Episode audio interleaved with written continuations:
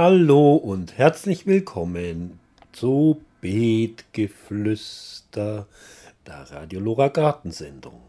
Was haben wir heute für Sie angebaut? Ja, ein buntes Spektrum von ganz klein bis ganz groß. Von einer Grundschulklasse, die pflanzt, bis zur Abteilung Grünplanung des Referats für Stadtplanung und Bauordnung. Wir waren bei einer Pflanzaktion der Grünpaten dabei und im ökologischen Bildungszentrum waren wir auch.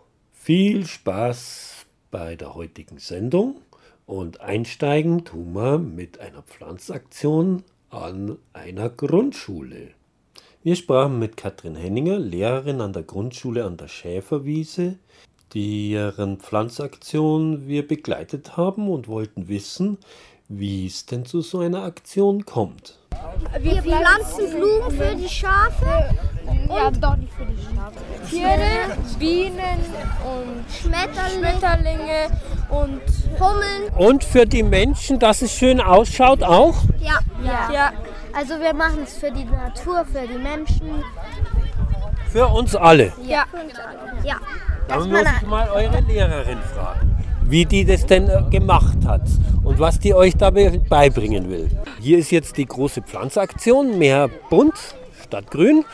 Und wie kamen Sie auf die Idee und ist es auch Teil des Lehrplans, sowas zu machen? Natürlich ist das Thema Umweltschutz ist übergreifend in allen Jahrgangsstufen soll Thema sein.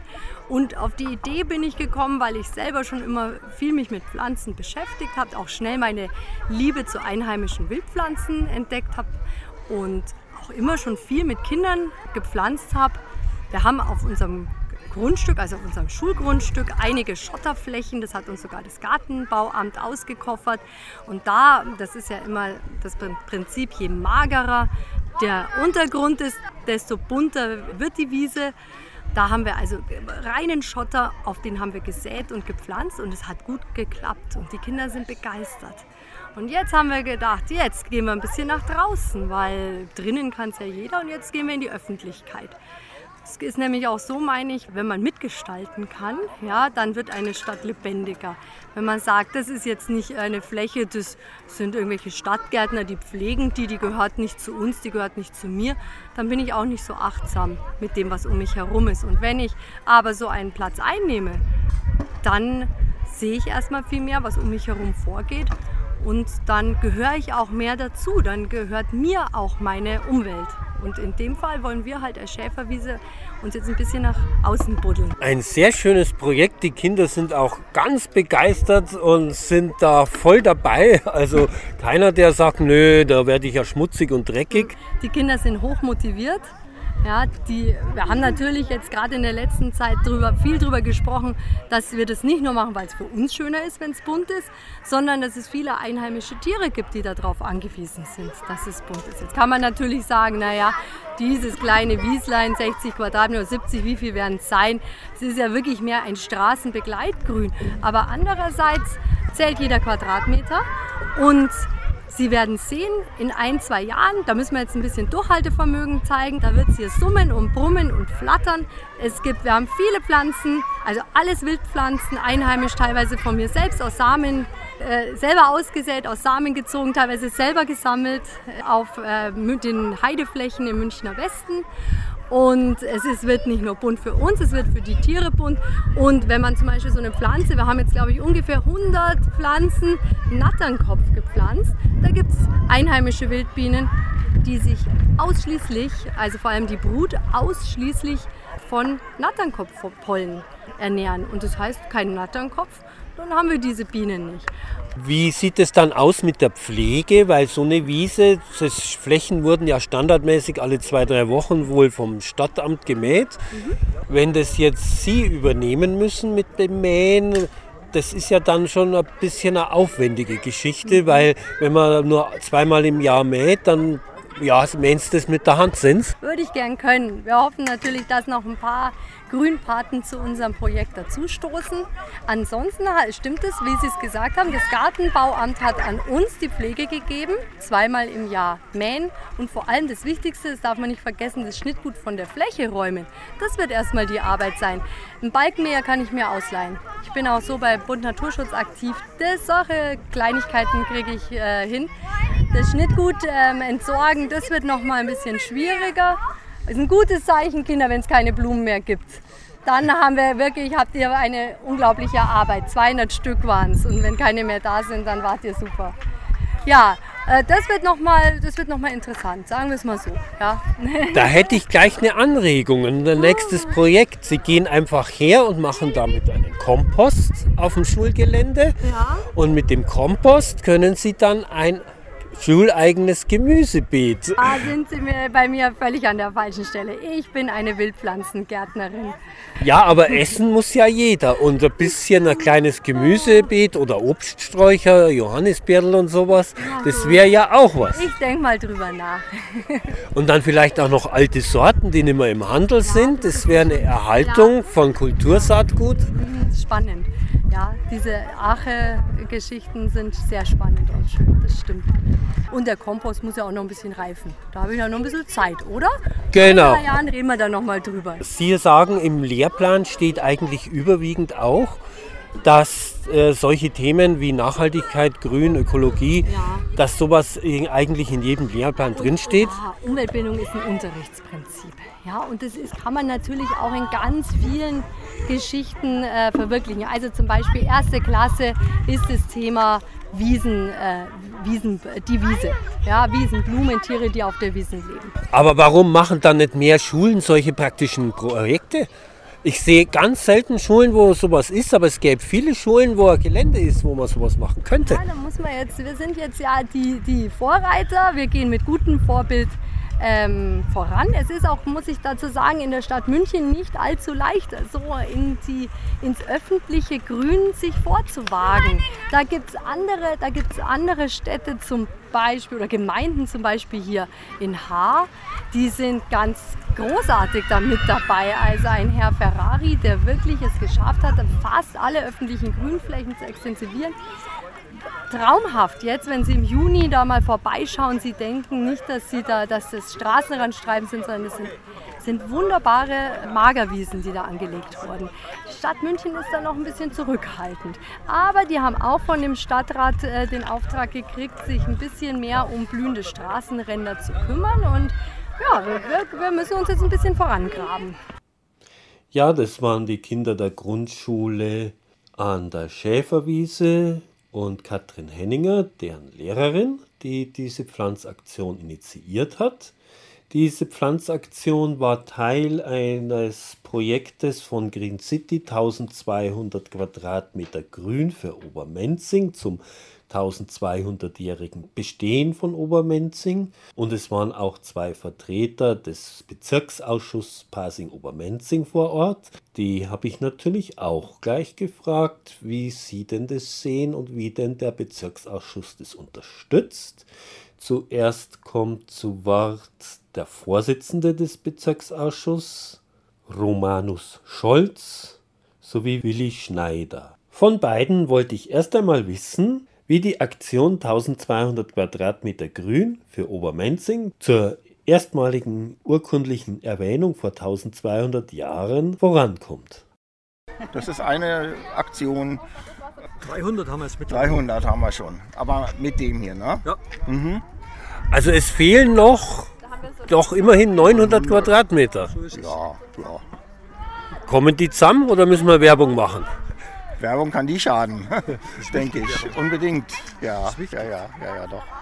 Sie äh, vom Bezirksausschuss, wie unterstützen Sie denn so solche Maßnahmen oder wie, was gibt es da an Begleitung oder auch an Engagement?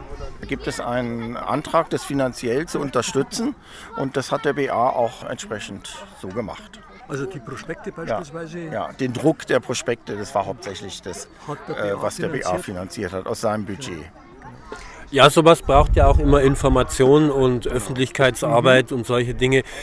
Wie sind denn zum Beispiel Meldungen von Firmen? Macht da nennenswert Teil von Firmen mit oder sind das alles Privatinitiativen? Ich bin Unterausschuss Umweltvorsitzender mhm. und wir sind natürlich parallel mit Green City immer dahinter, Flächen zu suchen. Wir haben also jetzt wieder eine Fläche an der Heerstraße, Bahnunterführung, wo wir die Schallschutzwände begrünen wollen. Natürlich schwierige Verhandlungen mit der Deutschen Bahn. Und wir haben auch als Anreiz für die Obermenzinger oder Unter- und Obermenzinger Bürger haben wir auch die Gärtnereien in Menzing gewinnen können. Und die haben gleich äh, spontan 10% Rabatt gegeben, wenn wir ihnen Personen schicken, die bereit sind, Fassadenbegrünung zu machen oder in irgendeiner Form Grünflächen auszuweisen und auch zu bepflanzen. Dann kriegen sie die Pflanzen um 10% billiger. Also die Unterstützung ist von den Firmen, von den Gärtnereien. Also das Interesse ist vielleicht da und kann so auch weiter geweckt werden und dann überlegt sich ja vielleicht der eine oder andere doch eine öde Fassade, sage ich jetzt mal, mal zu begrünen. Genau. genau. Jeder Bürger kann bei mhm. sich rumschauen und ich schaue auch immer über jede grüne Fläche, die ich entdecke, äh, dass wir die dann entsprechend mit einplanen, damit wir die 1200 Quadratmeter grün fertig bringen. Gibt ja so eine neue Idee von Mooswänden jetzt, gell? In, in Obermenzing auch, ne? Gibt es auch, genau. Sowas, äh, Richtig, macht. Also jetzt nicht nur Fläche, sondern eben auch Wände oder äh, so wie bei der Bahnunterführung, solche Bereiche, und die Aufsicht vornimmt. Das hat man in Stuttgart auch getestet für äh, Feinstaub und Stickoxidbindung. Allerdings muss ich Sie davor warnen, das wären eher Flechtenwände als Mooswände, weil Moos hält es nicht aus, das Stadtklima. Aber das ist empfindlich, das Moos. Aber das wäre dann äh, die Bestätigung, dass wir Stellen haben, die total praktisch mit Feinstaub belastet sind, oder? Das ja, sind ja die Frühalarmsysteme. Das ist ja unser Problem. Auch wir haben also auch parallel dazu jetzt in der Verdi-Straße mhm. wieder eine Wanderbaumallee, damit wir die Begrünung der Verdi-Straße wieder vorwärts bringen. Und da sind wir auch im BA dabei, dass wir alte Anträge zur Begrünung der Verdi-Straße, zur Aufforstung, vielleicht mit Bäumen sogar, damit wir die wieder vorwärts bringen und vielleicht in diesem Jahr verwirklichen können. Wanderbaumallee soll sozusagen die wieder eine neue Initialzündung sein. Und das ist in der Berdigstraße auch tatsächlich sehr schwierig, weil die freien Flächen sind sehr gering. Wenn Sie mal durchfahren, die haben kaum eine Fläche, wo sie noch ein Grün unterbekommen. Also muss man schon sehr genau schauen, weil es als, entweder ist es Verkehrsfläche oder es ist privat oder es sind Sparten drunter. Also das ist ganz, ganz schwierig dort. Gut, aber der Kern der aber Diskussion ist, ist, die Verdistraße war früher eine Allee. Mhm. Und die wurde in der nationalsozialistischen Zeit wurde die als Autobahnzubringer ausgebaut, verbreitert. Und diesen Missstand, der verkehrspolitische Planungsfehler, den müssen wir wieder zurückbauen, indem wir halt vielleicht eine Fahrbahn opfern und mit Parkbuchten wieder Bäume pflanzen können. Also sind solche Aktionen wie hier, könnten ein Samenkorn sein, damit eine nachhaltige grüne Stadt sich entwickeln kann. Ja, und ich finde es wunderbar, dass das hier von der Schule auch ausgeht, weil die Kinder sind die Zukunft und die brauchen das in ihrem Bewusstsein, dass sie die Stadt verändern können, dass sie die Stadt grüner machen können, lebenswerter. Und das finde ich sehr gut. Also die Kinder pflanzen die Zukunft. Ja, Sie sehen es ja hier. Das ist ein wunderbares Bild, wie die engagiert die Kinder hier sich äh, und, einbringen. Und die Kinder sollten auch ihre Eltern, die in Menzing sind, motivieren, dass die mit offenen Augen nicht nur ihren eigenen Garten und ihr eigenes Haus anschauen, sondern auch die Nachbarschaft, ob irgendwelche Flächen an Green City aktiviert werden können, damit wir wieder Grün kriegen. Das waren die Vertreter des Bezirksausschusses Pasing-Obermenzing, Romanus Scholz und Willi Schneider. Und wie sie die Sache sehen und fördern können. Und jetzt hören wir mal, wie die Kinder der Grundschule an der Schäferwiese mit einem Landschaftsgärtner, dem Ferdinand Fuß, wie aktiv die da die Stadt gestalten.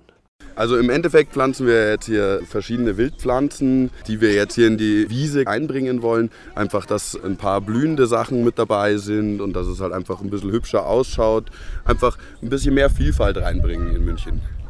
Was sind das für Wildpflanzen und wo kommen die her? Und ist es dann auch zum Beispiel autochthones Saatgut oder ist es das Standard-Staudensortiment? Also das ist jetzt nicht das Standard-Staudensortiment, das sind ganz viele gesammelte Wildpflanzen von der leitenden Lehrerin. Die hat die selbst im teilweise Stadtpark und so ähm, einfach wild gesammelt. Und die Stadtgärtnerei hat auch noch ein paar Sachen mit dazu getan. Aber es sind eigentlich hauptsächlich eben Pflanzen, die auch entsprechend an solchen Standorten dann vorkommen können. Und die Kinder haben jetzt eine Anleitung gekriegt, wie sie es pflanzen sollen und machen das jetzt. Genau, die haben eine Anleitung gekriegt. Dem wurde gesagt, dass ein bisschen Sand in die Erde mit untergemischt werden soll und wie man das Pflanzloch aufhebt. Und ich habe im Endeffekt ein bisschen vorgearbeitet und den Rest machen die dann.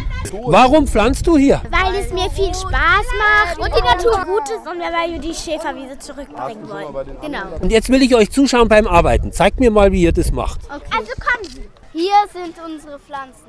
Wir, die mit dem, der, der Mann da macht mit der Spitzhacke Löcher am Boden, äh, Pflanzen von dort drüben holen und die dann einpflanzen. Und kennt ihr die Pflanzen auch? Ja, wir kennen die. Also manche kennen wir auch nicht, aber wir kennen eigentlich fast alle, weil wir in Frau Heininger, die ist, schon, die ist National, Pflanzenfreundin, Naturschutz. Pflanzenfreundin halt. Ja, dann pflanzt mal fleißig weiter. Machen Sie es richtig.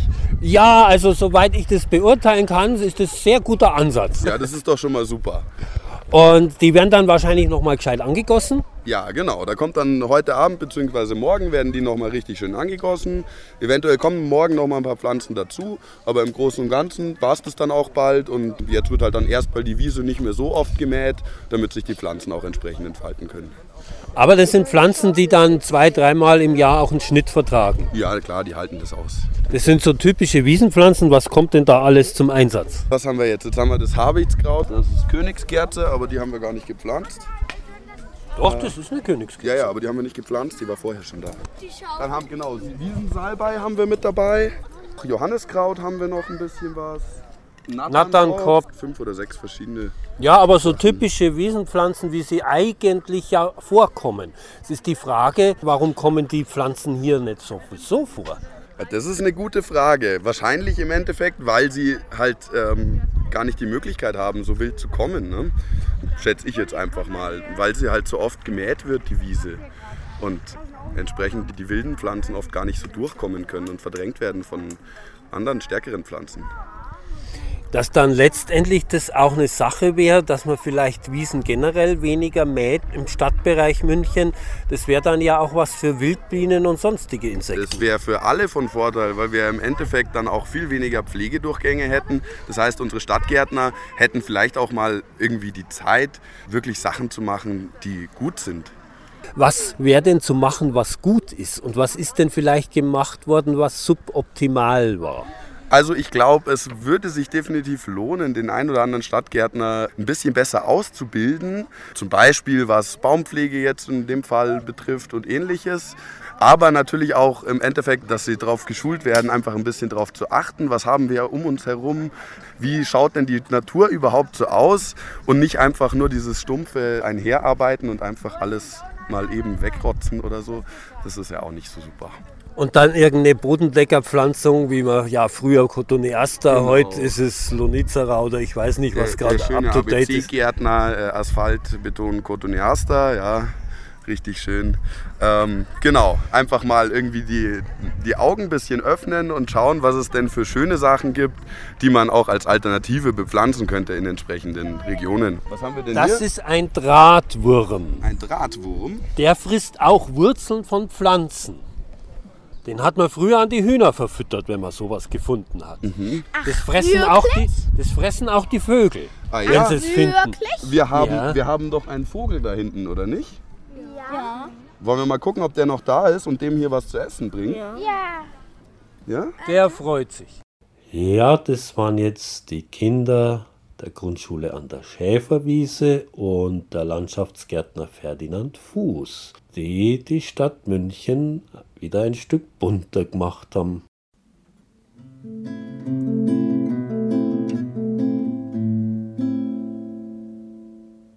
Es gibt keine großen Entdeckungen und Fortschritte, solange es noch ein unglückliches Kind auf Erden gibt. Albert Einstein Lora München, das freie Radio, sendet montags bis donnerstags von 16 bis 24 und am Freitag von 16 bis 21 Uhr. Auf UKW 92.4 im Kabel auf 96.75, fast rund um die Uhr auf DAB Plus und 24 Stunden im Internetstream. Soweit die Praxis und jetzt ein wenig zur Theorie. Ich habe auch mit einem Vertreter der Stadt München, und zwar mit dem Diplomingenieur Hans Ernstberger in der Abteilung Grünplanung des Referats für Stadtplanung und Bauordnung gesprochen, wie die Stadt nachhaltig grün gestaltet werden kann. In meinem Aufgabenbereich der Landschaftsplanung werden die gesamträumlichen Zusammenhänge ja mehr beachtet. Also, äh, dass man schaut, dass innerhalb der Stadt die Klimafunktionen noch erhalten bleiben, der Klimaaustausch, Luftaustausch funktioniert.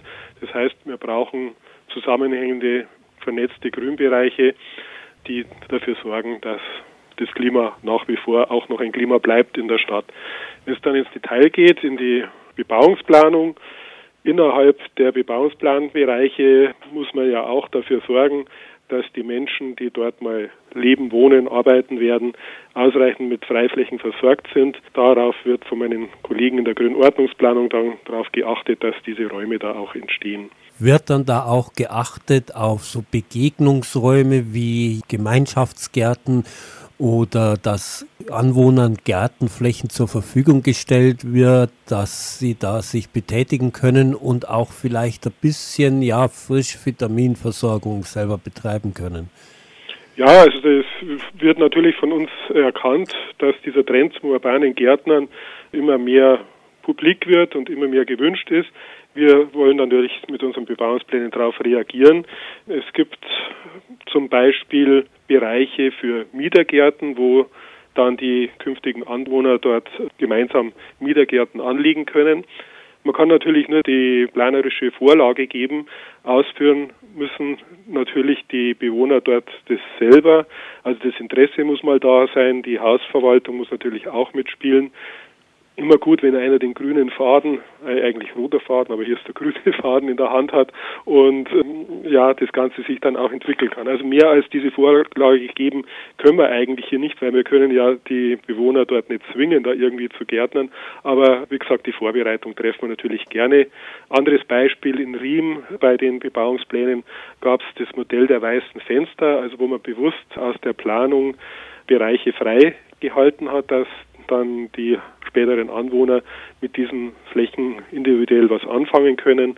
Hat teilweise sehr gut geklappt, teilweise war es natürlich ein bisschen schwierig, weil, wie gesagt, das Interesse äh, nicht da war von allen. Das braucht ja vielleicht auch ein bisschen Zeit und wenn dann die Flächen, die da angenommen wurden, sind, entsprechend genutzt werden, dann hat es ja auch vielleicht einen Vorbildcharakter. Die Stadt München macht ja auch Hilfestellung zur Begrünung, indem es Förderung gibt. Es gibt auch einen grünen Wettbewerb in der Stadt München. Ja, das gibt es auch. Das ist jetzt allerdings nicht bei uns im Referat für Stadtplanung und Bauordnung angesiedelt, sondern da ist das Baureferat zuständig in der Hauptabteilung Gartenbau. Aber da gibt es natürlich einige Förderprogramme. Mehr Grün für München zum Beispiel, das wird heuer wieder veranstaltet. Im 40. Jahr, wie ich vor kurzem gehört habe, ist das schon, ich glaube alle zwei Jahre findet das statt. Dann gibt es ein Hinterhofprogramm, äh, Vorgärten, also Begrünungen von Dächern. Es gibt einige Förderprogramme, aber die man dann näher beim Baureferat erfragen kann. Gibt es denn auch so Vorgaben, welche Pflanzen angepflanzt werden sollen, vorwiegend? Und wie sieht es aus, zum Beispiel ja, Wildbienenpflanzen, dass man sagt, man mäht beispielsweise Flächen nicht mehr so oft, wie das zurzeit geschieht, sondern nur noch zwei, dreimal im Jahr, dass es mehr blühende Sachen kommen und weniger nur die reine Rasenfläche? Also die konkrete Planung wird in unserer Planungsebene der Bauleitplanung eigentlich noch nicht vorgegeben. Es werden Leitbäume oder sowas kann man in Bebauungsplänen schon vorschreiben und festsetzen, aber ins Detail geht in die Planung eigentlich weniger. Aber natürlich kann man auch Bereiche festlegen, wo äh, die extensiver gestaltet äh, werden sollen. Und natürlich muss man die Ausgleichsflächen nennen, die bei Bebauungsplanverfahren ja anspringen. Also wenn man der Naturflächen wegnimmt, müssen die ausgeglichen werden sollten möglichst im räumlichen und funktionalen Zusammenhang auch ausgeglichen werden. Und äh, diese Bereiche eignen sich natürlich dann sehr gut für diese Dinge, die Sie gerade angesprochen haben, Herr Liemann. Was tun Sie denn jetzt hinsichtlich des erwarteten Zuzugs von Menschen nach München und der Nachverdichtung, wie das so schön heißt? Da verschwinden doch auch Räume. Die kann man eigentlich gar nicht ersetzen. Was machen Sie denn da? Ja, das ist natürlich ein, ein großes Problem, das auf uns zukommt, weil die Räume werden für alles knapp. Ein Schlüsselwort ist Multifunktionalität, also dass man schaut, dass man auf der gleichen Fläche mehrere Funktionen unterbringt. Eine andere Möglichkeit ist die verstärkte Einbeziehung von Dächern, von begrünten Dächern, von gemeinschaftlich genutzten Dächern. Also auch in der Richtung kann man natürlich reagieren. Wie gesagt, es ist tatsächlich ein Problem, das wir alle sehen. Aber man muss, denke ich, die großen Zusammenhänge, das ist Aufgabe gerade bei uns bei der Landschaftsplanung, erkennen und äh, aufrechterhalten. Denn nur so kann die Stadt als Naherholungsgebiet oder als nächstes Naherholungsgebiet, das die Bürgerinnen und Bürger hier haben, ja auch weiter genutzt werden kann. Und wie sieht es aus mit sogenannten Krautgärten? Die werden doch auch von Ihnen betreut. In ja, das Weise. ist ein Projekt, das speziell bei uns auch angesiedelt ist. Nennen muss man auch die Stadtgüter München, die bei der Entwicklung dieses Projekts maßgeblich beteiligt waren und momentan acht Standorte selber betreuen. Insgesamt sind wir mittlerweile auf 24 Standorte angewachsen. Hier im Referat für Stadtplanung und Bauordnung machen wir hier die konzeptionelle Arbeit. Der Stadtrat hat sich gewünscht, äh, nachdem das Projekt so ein toller Erfolg ist, dass wir jedes Jahr einen Standort neu entwickeln sollen. Dem sind wir eigentlich auch immer nachgekommen. Heuer waren es sogar zwei. Die Stadtküter haben in Aschheim, das ja noch zum Grüngürtel München zählt, einen neuen Standort und wir konnten in Ramersdorf auf einer bisher landwirtschaftlich genutzten Fläche einen neuen Standort schaffen, der wahnsinnig gut angenommen wird. Da sind wir jetzt schon auf über 50 Parzellen im ersten Jahr. Das ist sehr ungewöhnlich. Normalerweise dauert es immer so ein Jahr, bis die Krautgärten sich dann auch füllen weil einfach die Spaziergänger, die vorbeikommen und das sehen, das ist die beste Werbung für so einen Krautgarten. Möchte ich auch machen, da mache ich mit und dann füllen sich diese Krautgärten. Aber es ist ein ganz tolles Projekt ursprünglich für die Landwirtschaft gedacht, um einfach alternative Bewirtschaftungsformen für ihre Äcker zu finden. Aber wir haben dann sehr, sehr schnell erkannt, dass dieses Projekt ja auch einen wahnsinnig großen sozialen Hintergrund hat. Integration ist ganz groß geschrieben diese gemeinschaftliche Organisation, weil die Krautgärten müssen sich irgendwann ja auch selber organisieren. Wir würden das nicht schaffen bei der wachsenden Zahl. Also diese Unterstützung, die wir da erfahren, ist auch ganz toll und groß und die Menschen sind einfach mit Begeisterung dabei. Wie gesagt, ein ganz schönes Projekt, das mir auch Spaß macht zu betreuen. Und ich denke, wenn ich jetzt für die Krautgärtnerinnen und Krautgärtner sprechen darf, macht es allen Beteiligten ziemlich viel Spaß. Sind für nächstes Jahr wieder neue Gartenflächen geplant als Krautgarten? Ja, wir haben jetzt ja gerade diese Vorbereitungen und die Umsetzung Ramersdorf abgeschlossen.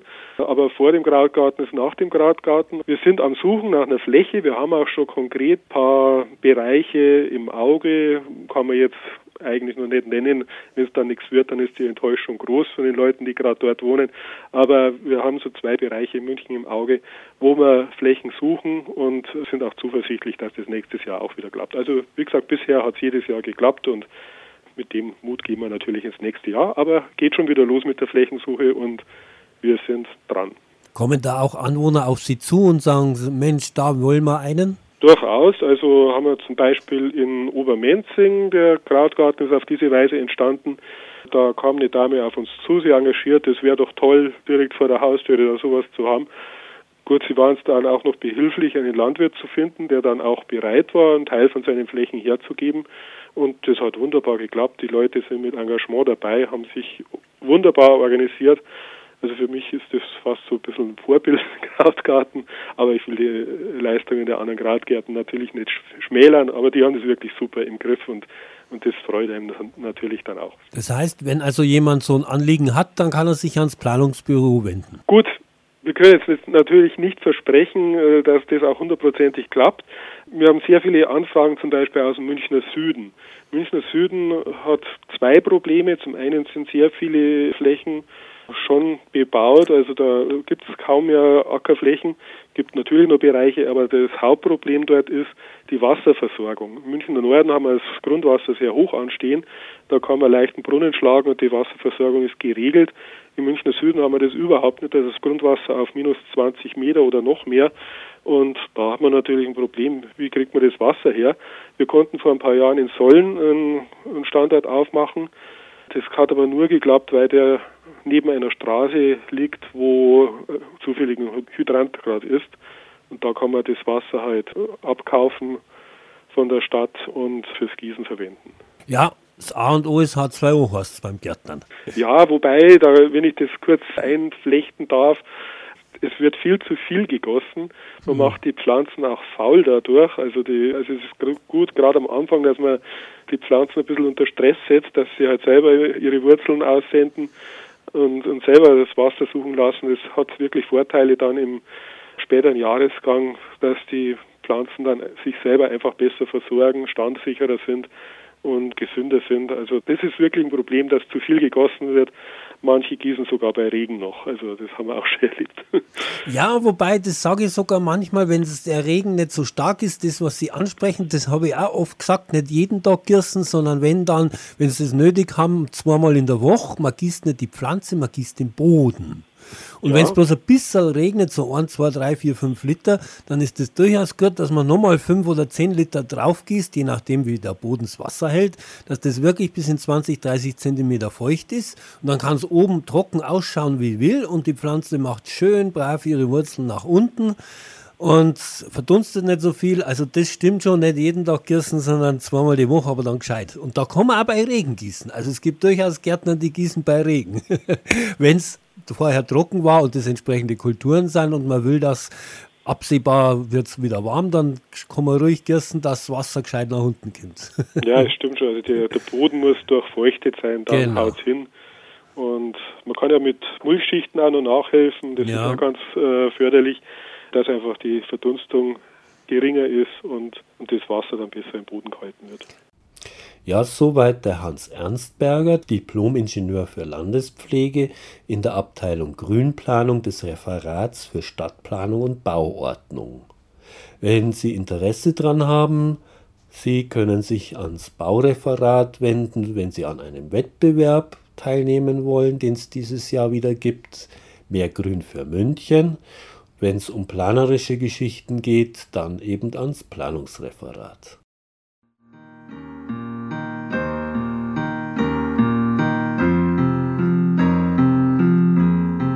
Freiheit ist nicht zu tun, was man will, sondern zu wollen, was man tut. Jean-Paul Sartre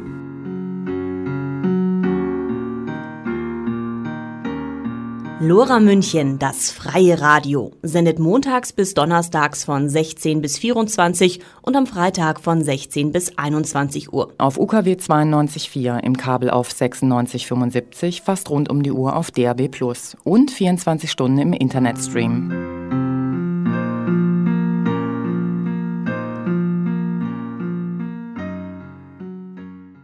Dann waren wir natürlich auch an einer Pflanzaktion der Grünpaten dabei. Hören wir mal rein, wie es dazu gegangen ist. Ja, da komme ich und was sehe ich da? Da wird gegärtnert. Ja, was machen sie denn hier? Was geschieht denn hier? Willst du sagen? Nein. Wir machen eine, eine Grünpaten- und Patinnen-Aktion hier in der Deiserstraße und bepflanzen diese Fläche an der Straße. Mhm. Und es wird ein Beet für die Kinder. Und wir machen das mit Green City zusammen und haben hier viele tolle Pflanzen bekommen von der Stadtgärtnerei, die das auch unterstützt. Und jetzt sind ganz viele Kinder da und graben hier und wir machen ein schönes Beet. Ja, wunderbar. Was wird denn da alles gepflanzt? Also wir pflanzen eine Rose und wir pflanzen Anemonen und noch ein paar andere Blühpflanzen und ganz viele Bodendecker, damit wir nicht so viel gießen müssen. Und Bienenpflanzen, oh. damit die Bienen auch was haben. Bienenpflanzen? Ja, was sind denn Bienenpflanzen? Da muss jetzt die Imkerin was sagen.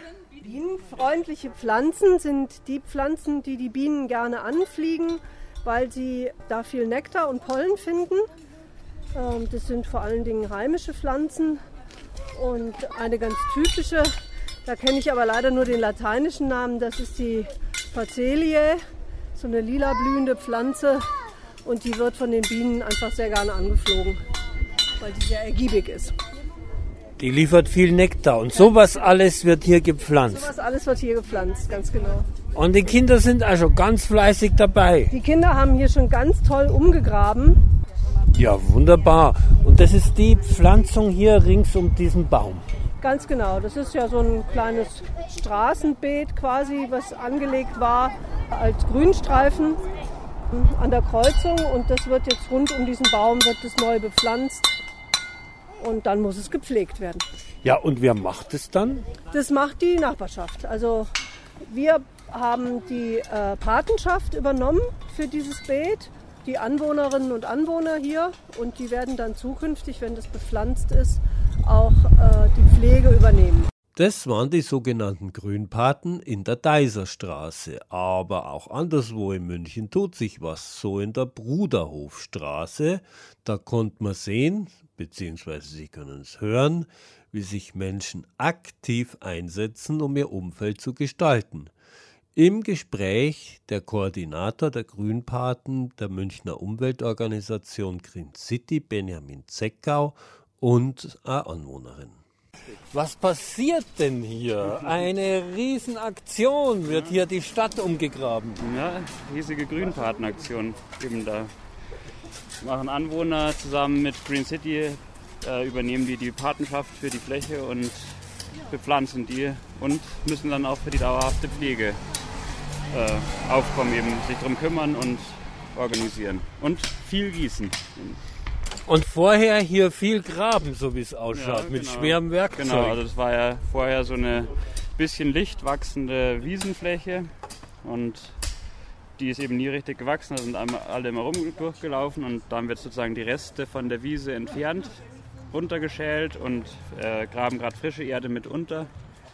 Und genau, dann werden eben verschiedene gro große Stauden eingepflanzt, dass man da auch eine Struktur sieht, dass man sieht, dass was hier ist, dass niemand mehr durchläuft und dass man vor allem auch im Winter was sieht und das ganze Jahr was blüht. Ja, schön.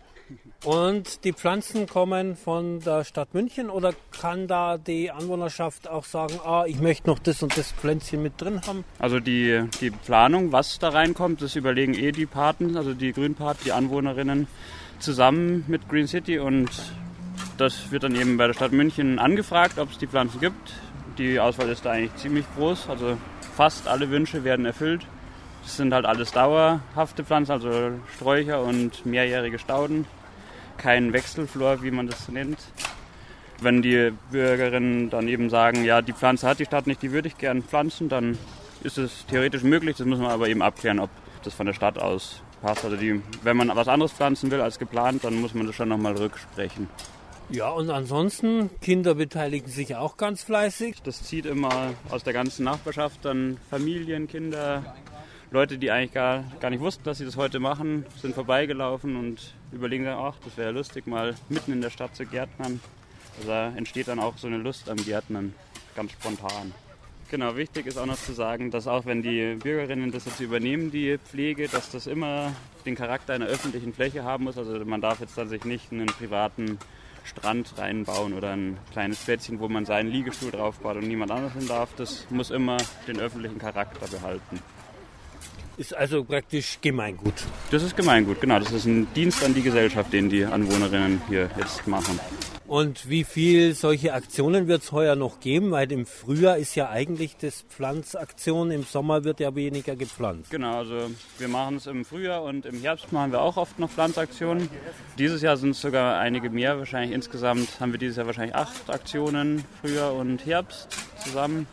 Wir würden gern viel mehr machen, aber wir sind ja auch für die Betreuung dann nach der Pflanzung zuständig. Das heißt, wir haben da leider nicht mehr Kapazitäten. Klappt es dann personell, weil das ist ja doch ziemlich aufwendig. Und wie sieht es mit der Beratung insgesamt Ja, aus? also eben die Flächen sind ja auch mittlerweile aufs ganze Stadtgebiet verteilt. Und in einigen Stadtteilen haben wir jetzt schon ehrenamtliche Beraterinnen. Das sind meistens Landschaftsarchitekten und Landschaftsarchitektinnen, die sich gut auskennen mit Pflanzen. Und die betreuen die Flächen dann auch vor Ort regelmäßig. Also die Grünpaten können sich dann jederzeit an die wenden und andersrum schauen die Landschaftsarchitektinnen dann auch ab und zu vorbei, ob die Pflege gut funktioniert, ob genug gegossen wird, um dann eben die Grünpaten auch darauf hinzuweisen, was sie optimieren können.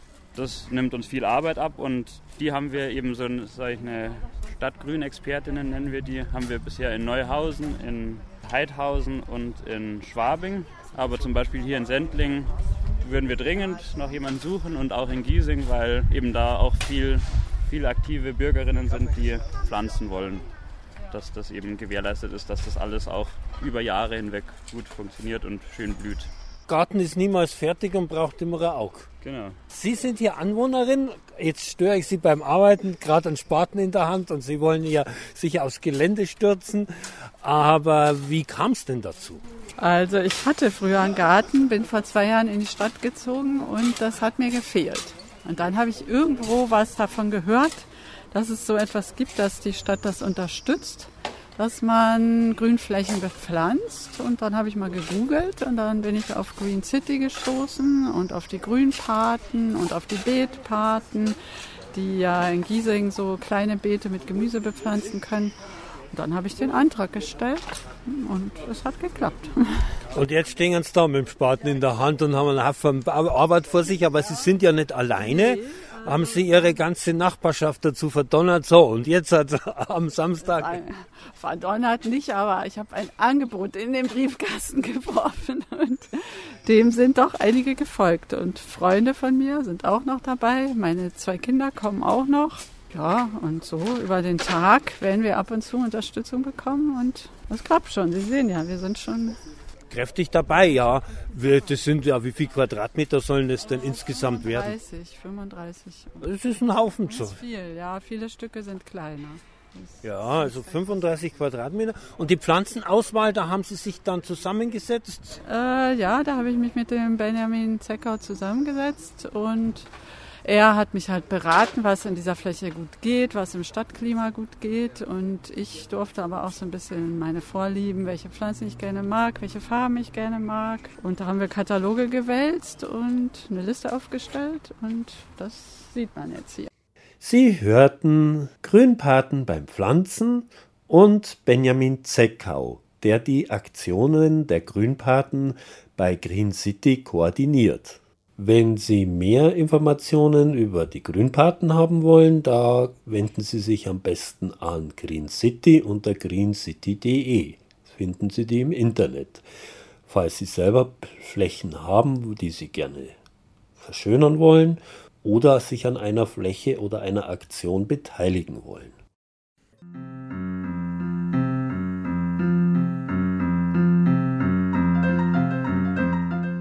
Wir können heute die Welt zur Hölle machen. Wir sind auf dem besten Weg dazu, wie Sie wissen. Wir können sie aber auch in das Gegenteil verwandeln. Herbert Marcuse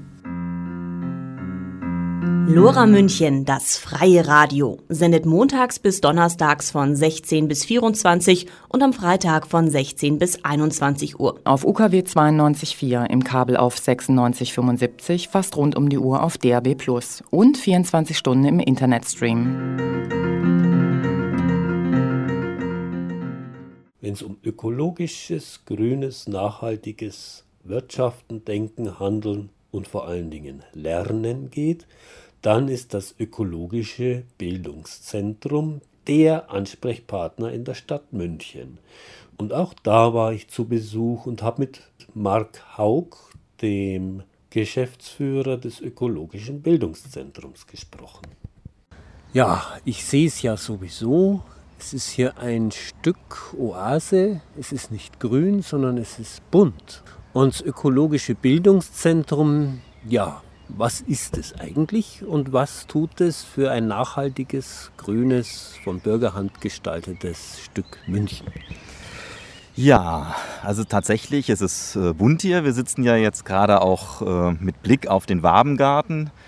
Ähm, wir haben einige Gärten hier auf dem Gelände in der Engel-Schalkinger Straße, draußen in Bogenhausen, äh, wo wir eine ganze Reihe verschiedener Projekte äh, machen. Also ein, ein Kernpunkt ist für uns das Thema biologische Vielfalt. Wir haben dieses Thema aber jetzt nicht nur theoretisch, sondern wir gehen das so an, dass wir sagen, man muss das ausprobieren können.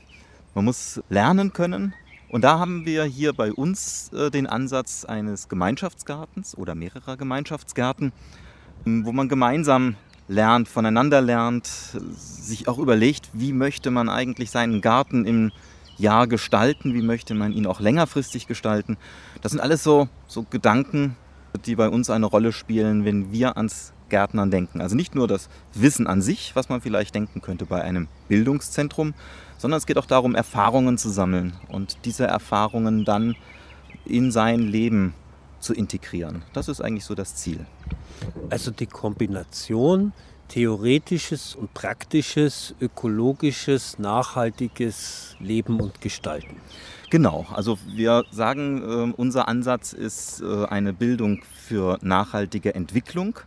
Das klingt ein bisschen sperrig, aber äh, das soll ähm, das soll heißen, dass wir probieren, die Menschen, und zwar von klein auf, also wir haben ja auch ganz viele Kinder, Kindergärten, Schulklassen, die zu uns kommen und unsere Programme äh, buchen und ihre ersten Erfahrungen machen, aber dann auch über die Volkshochschule Erwachsene oder über das Münchner Umweltzentrum die Gartenprojekte.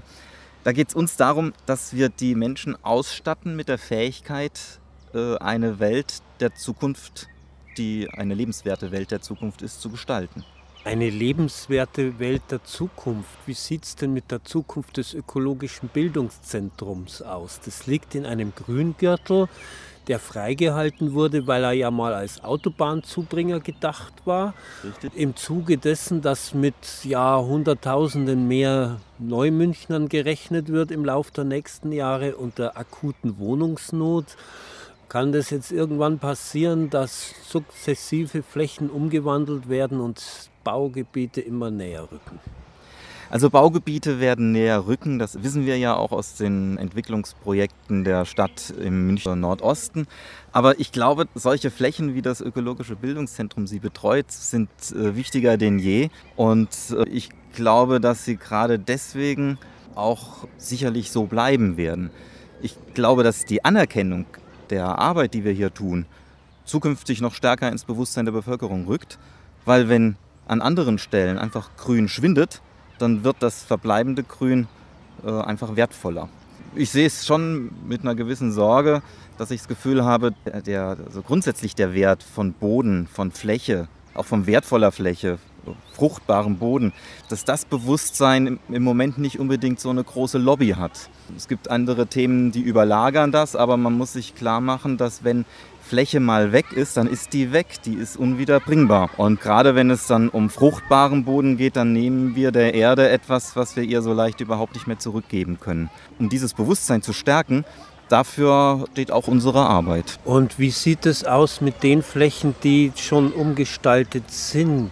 Wie könnte man da vielleicht auch hochwertiger oder ökologisch mit Mehrwert drangehen, diese Flächen anders als vielleicht bisher mit zweimal in der Woche Mähen, Straßenbegleitgrün. Könnte man das nicht anders gestalten und wäre das nicht auch äh, Potenzial fürs ÖBZ, in die Stadt hineinzuwirken und auch Bildungsarbeit für die Stadtgärtner zu machen? Oder wer da auch immer zuständig ist, weil man sieht es doch sehr häufig, dass da sehr radikal geschnitten wird. Ja, also unsere Aufgabe sehen wir jetzt erstmal äh, hier exemplarisch eine Fläche zu gestalten. Jeder, der hier vorbeikommt, und das sind ja viele, wir haben ja 20.000 äh, Teilnehmer im Jahr, wir haben so etwas wie Tag der offenen Gartentür, wir haben Besucher, die sowieso hier spazieren gehen, weil es ja ein offenes Gelände ist. Die sollen im Grunde genommen erstmal inspiriert werden von so einer bunten Vielfalt, die wir hier haben, sollen das als schön erkennen, das ist auch das Feedback, was wir bekommen. Und dann den Wunsch, dass es woanders auch so aussieht, weitertragen. Das ist das, wo es, glaube ich, drauf ankommt. Also Menschen müssen eine emotionale Beziehung zu etwas wie Garten bekommen oder zu etwas wie Natur bekommen. Und die emotionale Beziehung, die baut sich logischerweise einfach viel einfacher auf, wenn man viele Sachen hat, wo Schmetterlinge fliegen, wo, wo man Wildbienen beobachten kann, als wenn man einfach nur einen geschnittenen Rasen hat. Also das ökologische Bildungszentrum als einen kleinen Spalt in einer Tür, die den Blick freigibt auf den Garten Eden und das Paradies. Ich hätte es nicht besser sagen können. genau, genau so ist das. Wir wollen einfach Anregungen geben und wir sehen auch, das Interesse ist schon sehr groß.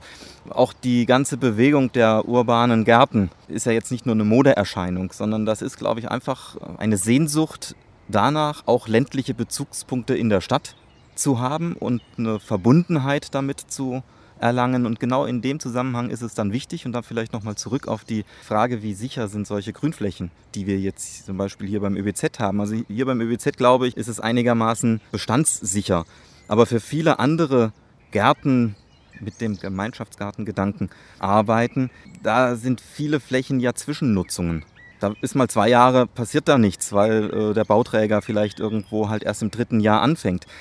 Das finde ich ist eine schwierige Situation, immer nur Zwischennutzungen für solche Gartenflächen zur Verfügung zu haben, weil man da nie lange planen kann. Also wenn man dann etwas pflanzt, was auch im nächsten Jahr ja nochmal wachsen soll, und man vielleicht auch darüber hinaus probiert, den Boden wieder gut zu bearbeiten, dann ist das ein Stich ins Herz, wenn einem plötzlich diese Fläche wieder genommen wird. Also ich glaube, es ist für eine Stadt ganz wichtig, Flächen für das Gärtnern, auch für das öffentliche Gärtnern zur Verfügung zu stellen. Das ist etwas, was eine moderne Stadt heutzutage, glaube ich, braucht. Ja, und wenn man sich überlegt, so manche alte Obstsorte oder auch ja, Walnusssorte zum Beispiel, die brauchen mindestens zehn Jahre, bis sie überhaupt erstmal anfangen zu tragen. Da ist eine Fläche für zwei, drei Jahre nichts wert. Genau. Und, und es, geht ja, es geht ja ums Thema Nachhaltigkeit. Und äh, was ist nachhaltiger, als dass man einen Garten konzipiert und sozusagen ein Stück Natur pflegt? Das ist etwas, das kann man nur langfristig denken. Sonst funktioniert das mit der Ökologie nicht richtig. Dann ist das nur eine äh, kosmetische Inszenierung, die einem äh, für die Zeit, in der man die Fläche dann halt mal kurzfristig bearbeiten kann, vielleicht Freude bringt. Aber nachhaltig ist etwas, wenn man einen Garten entwickeln darf. Und entwickelt wird der Garten hier nicht planerisch nach irgendwelchen Vorgaben, sondern wie entwickelt sich der Garten eigentlich? Also bei uns ist es so, dass wir uns gemeinschaftlich darüber Gedanken machen, was wollen wir, was für eine inhaltliche Ausrichtung wollen wir haben. Wir setzen uns dann thematische Schwerpunkte, beispielsweise, dass man sich in einem Jahr vielleicht verstärkter um Heilpflanzen kümmert, in einem anderen Jahr vielleicht äh, alte Gemüsesorten anpflanzt und dort das Thema biologische Vielfalt auch intensiver bearbeitet. Das wird gemeinsam gemacht und dann ist der Grundsatz natürlich, dass es Vielfaltsgärten sind, die ökologisch bewirtschaftet werden. Gerade wenn es um das Thema äh, Bewusstsein für fruchtbaren Boden geht, Bewusstsein für Fläche geht, haben wir am 25. Juni einen Aktionstag hier auf dem Gelände, einen großen Aktionstag mit äh, Erzeugern, die die regional ökologische äh, oder aus der solidarischen Landwirtschaft äh, kommen und wir haben einige Workshops, wo wir genau auf diese Themen eingehen. Wie gehen wir mit fruchtbarem Boden um? Was für eine Verantwortung haben wir denn eigentlich? Was für eine Zukunft haben Grüngürtelbauern, die eine stadtnahe Landwirtschaft sichern? Das sind alles so Fragen, die wir da diskutieren, die wir äh, in interaktiven Gesprächen äh, beleben wollen. Und wenn uns es da gelingt, das Bewusstsein zu schärfen, dann haben wir, glaube ich, auch einen guten Schritt getan. Ja, 25. Juni ist auch, glaube ich, Tag der offenen Gartentür. Genau. Und da kann man dann auch hier die Gärten anschauen und sind Gärtner da, kann man die fragen und ja, ist auf jeden Fall interessant zu kommen. Genau, wir freuen uns auf jeden, der kommt. Es wird sicherlich ein schönes Fest. Soweit noch der Marc Haug, Geschäftsführer des Ökologischen Bildungszentrums über nachhaltiges Grün. Wenn Sie mehr über das Ökologische Bildungszentrum und sein Programm in Zusammenarbeit mit der VHS und dem Münchner Umweltzentrum erfahren wollen, dann schauen Sie im Internet unter oebz.de. Und das war's auch schon wieder. Ich hoffe, es war auch für Sie was dabei. Ich bin der Peter Lehmann, der verantwortliche Redakteur dieser Sendung in zwei Monaten am vierten Donnerstag im Monat 19 bis 20 Uhr gibt es wieder ein Beetgeflüster. Vielen Dank für Ihr Interesse und noch einen schönen Abend bei Radio Lora München.